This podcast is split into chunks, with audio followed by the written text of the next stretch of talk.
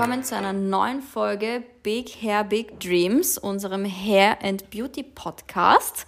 Schön, dass ihr wieder eingeschaltet habt. Wir haben für euch heute eine sehr coole Folge vorbereitet mit so ein bisschen Know-how, das ihr wahrscheinlich gar nicht so am Schirm habt. Mit wir meine ich übrigens mich und meine Mom. Sie sitzt hier mit mir in unserem Lager, weil hier ist, haben wir den besten Ton. Und ja, das Thema der heutigen Folge ist äußere Einflüsse, die einfach sich auch auf die Haare auswirken. Also neben Dingen wie, man kennt Salzwasser etc., Heizungsluft mittlerweile, wissen auch viele Leute. Aber da gibt's noch einiges mehr. Und ja, was man da machen kann, worauf man noch so acht geben muss, das wird uns die Mom erzählen.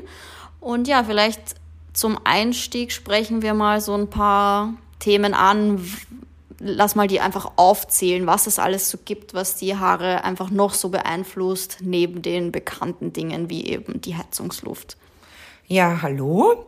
Also ein Hauptthema ist immer die Längen und Spitzen. Ihr vergesst oft bei einer Haarlänge ab der Schulter sind die Haare ja dann schon ein bis drei Jahre auf der Welt.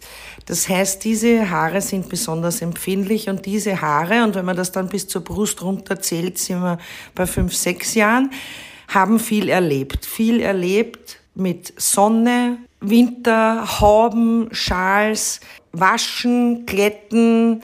Die Haare werden ununterbrochen beansprucht. Der Kopfpolster, da gibt's die falsche Bürsten, also da gibt's unzählige Dinge.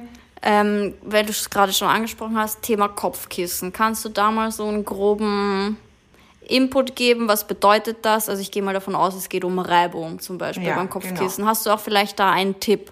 Ja, Seide ist natürlich am besten und gibt's vielleicht auch schon günstiger als früher, glaube ich. Witzigerweise habe ich gestern oder vorgestern ein TikTok-Video gesehen, wo ein Test, also das war eine Werbung, aber trotzdem war es ein interessanter Test, wo sie ein Baumwollkissen, auf dem, keine Ahnung, eine Woche jemand geschlafen hat und ein Seidenkissen genommen hat, genommen haben und die haben das in so ein Reagenzglas, heißt es, mhm. glaube ich, mal liegen lassen und sich die Bakterien entwickeln lassen und in Baumwolle also Seide bekämpft, das ist ja auch eine, mhm. auch eine Naturfaser, bekämpft ja Bakterien beziehungsweise haften die nicht so an der Seide und in der Baumwolle schon.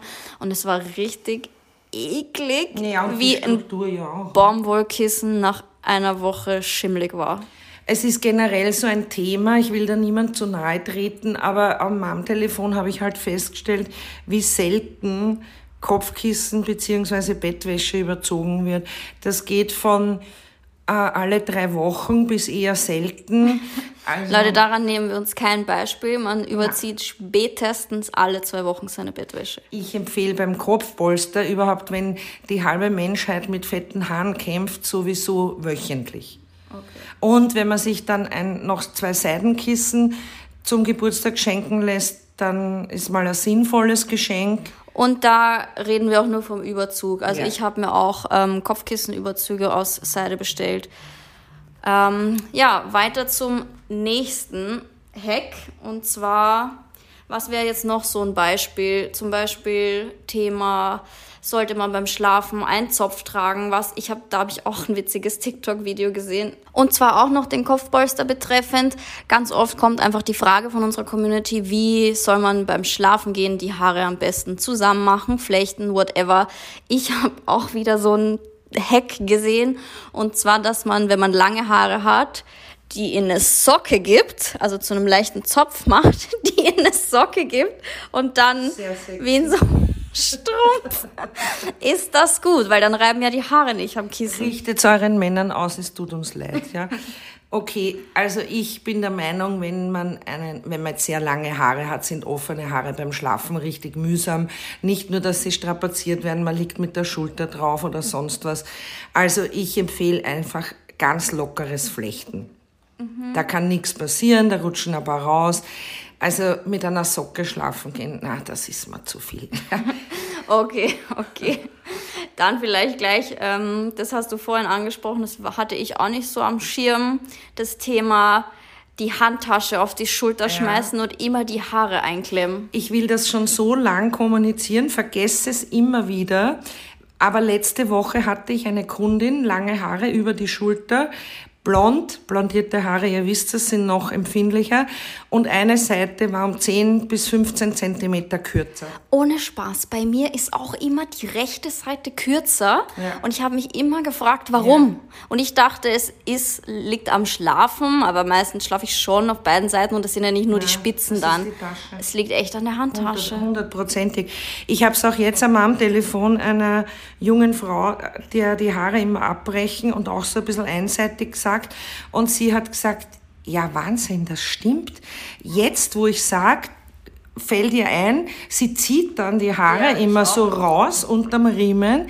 Also da muss man echt aufpassen. Das ist, sind Kleinigkeiten, die strapazieren und sind unnötig. Aber noch einmal, da gehe ich wieder zurück, elastisches Haar, das nicht trocken ist, bricht halt auch nicht so leicht. Deshalb, was müssen wir nutzen?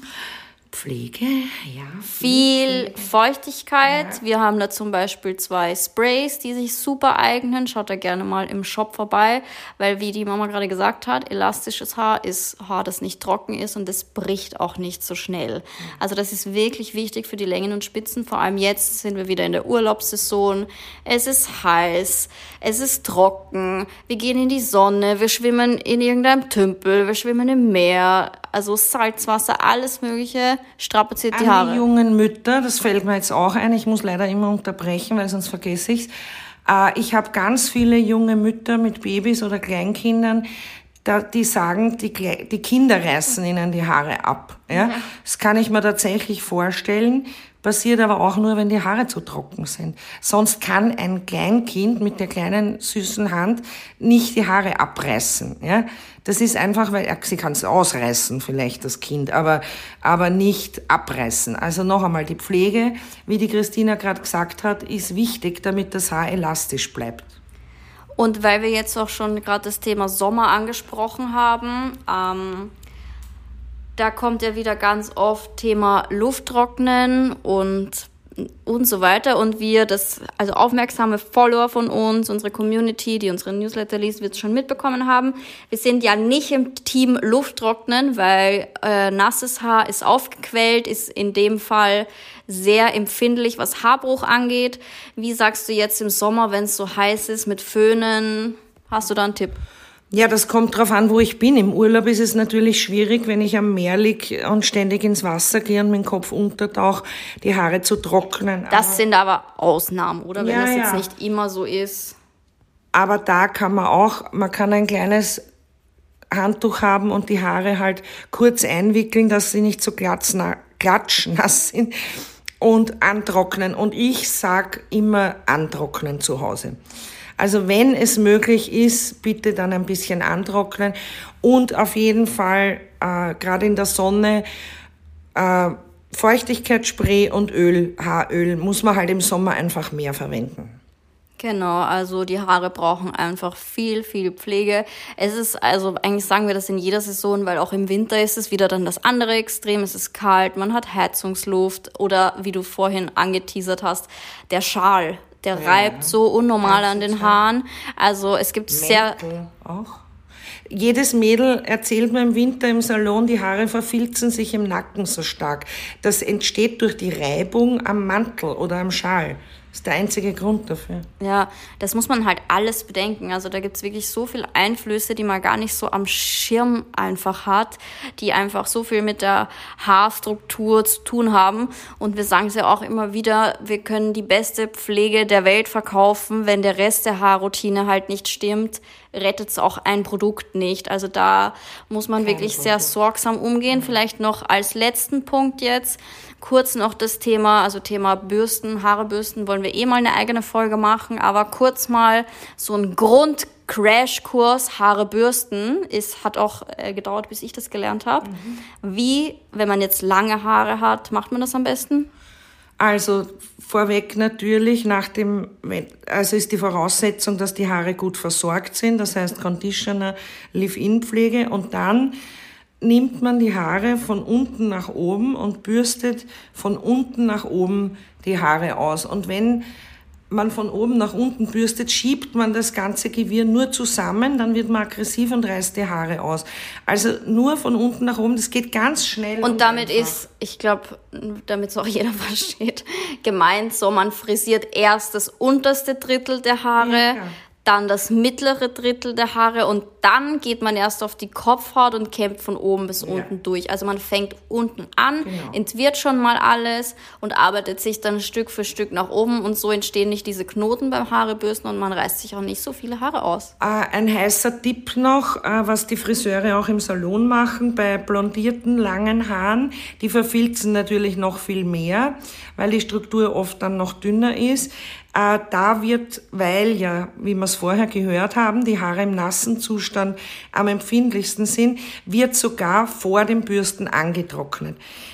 So klatschnasse Haare gehen viel schwerer zum Bürsten, als wenn sie angetrocknet sind.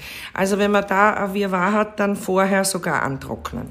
Aber ich kann aus persönlicher Erfahrung sagen, wenn man die ordentlich pflegt mit Leave-In und so, dann kann man die auch im Nassen bürsten. Ja, natürlich. Also wenn das da schon ein Hackpack ist, dann ist das eher ein Zeichen so, dass man irgendwie noch Pflege braucht, dass die Haarstruktur vielleicht noch genau. ein bisschen ja, Weil noch das mehr höre ich ja auch oft genug im Salon, dass die Mädels zwar alles zu Hause haben, aber es eher selten anwenden. Dafür sind die Produkte nicht zu Hause. Also will man schöne Haare, muss man es auch verwenden und muss man sich auch die Zeit nehmen. Genau, also nutzt die Produkte, die ihr daheim habt und vor allem nutzt sie über einen langen Zeitraum, weil von zwei Anwendungen kann halt auch kein Produkt der Welt irgendwas verändern. Mhm. Deshalb müsst ihr auf jeden Fall eine dauerhafte Haarroutine entwickeln. Mhm. Und ja, ich glaube, das war ein schönes Schlusswort für die heutige Folge. Ich hoffe, wir konnten euch einige Aha-Momente äh, vermitteln. Und dann hören wir uns in einer Woche wieder. Vielen Dank fürs Zuhören. Vielen Dank, liebe Mama. Ciao. Und bis zum nächsten Mal. Das war eine neue Folge von Big